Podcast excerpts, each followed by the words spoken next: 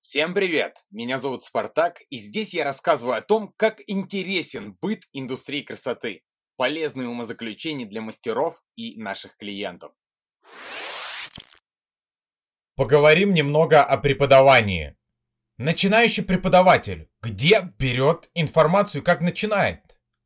Абсолютно все друг у друга взаимствуют информацию. Невозможно построить программу мастер-класса на авторской информации. Ты можешь быть новатором в деталях, но ты не будешь новатором в системе. Система придумана и распространена интуицией и другими базовыми качествами человека. Легче стать преподавателем и привлечь учеников, чем открыть студию и найти клиентов.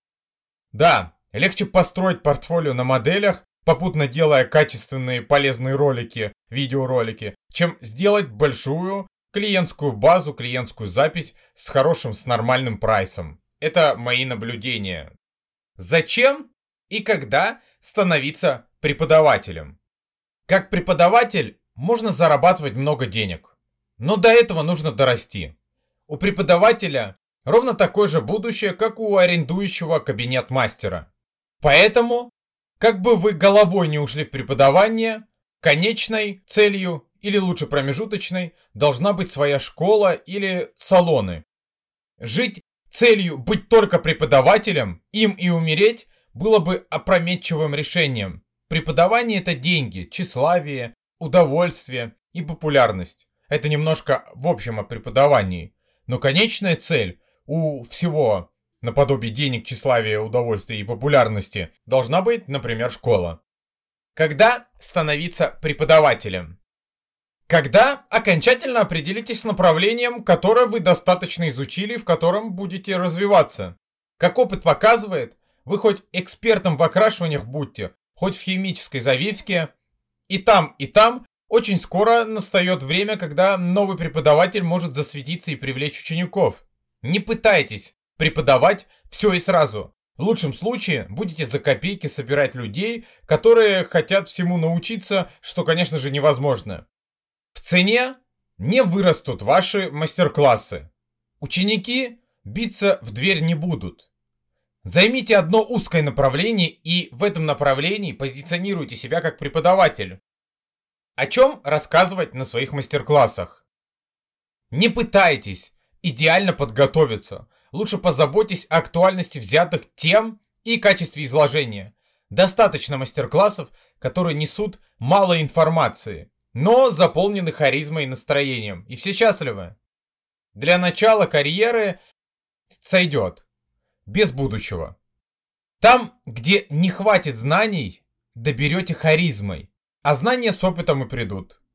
Стиль изложения не менее важен. Все хотят эмоций. Если вы включите режим строгой училки, то никакая информация в голову не войдет. Ничего, кроме напряжения, не будет в атмосфере. Не бойтесь использовать свой сленг. Будьте собой, ваша аудитория вас найдет. Гоняться за трендами не нужно, но учесть их обязательно. Если короткая, плотная челка по брови в головах массы это что-то немодное и деревенское, то хотя бы профилируйте ее. Поиграйте с длиной, текстурой. Зайдите в социальные сети к успешным преподавателям из схожих направлений. Посмотрите, как и какую информацию они подают, качество картинки, описание, на чем они делают акцент. Не бойтесь заимствовать информацию, но не забывайте ее дополнять. Оспаривайте хотя бы как минимум. Для того, чтобы в будущем вносить что-то свое. Почитайте комментарии и вопросы под работами коллег, которые преподают в похожем направлении. Все те же вопросы будут задавать и вам на ваших мастер-классах. К ним хотя бы подготовьтесь. Делитесь информацией онлайн, покажите все, на что способны. И в качестве благодарности к вам придут и будут идти на живые мастер-классы. Занимайте все позиции. Фото и видео работ, сопровождаемые описанием, действиями и логикой, мастер-классы в ютубе, сторисы, короткие и длинные. Идите на все платформы. Будьте везде и как можно больше, в разных форматах. Основное, что привлекает учеников. Привлекает учеников профессионализм, харизма и четко прописанный образ. Тот, кто очевидно повторяет за кем-то, проходит мимо. Где брать учеников и опыт? Стоит начать с того, что одной из первых ошибок современных преподавателей является ценообразование.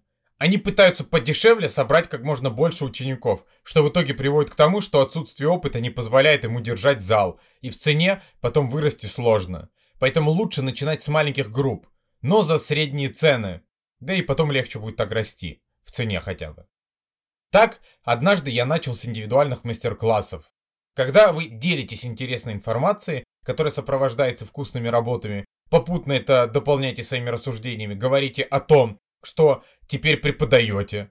Всегда находится тот, кто хочет у вас учиться. Начинайте с одного человека и повышайте количество людей в группе. Снимайте на видео, как вы их учите, берите у них интервью с ощущениями обучения, покажите, чему вы их научили, что они делали, описывайте это. Вот так и собирается группа. Постройте план публикаций в социальных сетях. Чем активнее и полезнее вы, тем больше у вас учеников. Ищите форматы изложения. Но все движется к тому, что чем короче, понятнее и насыщеннее формат, тем больше внимания.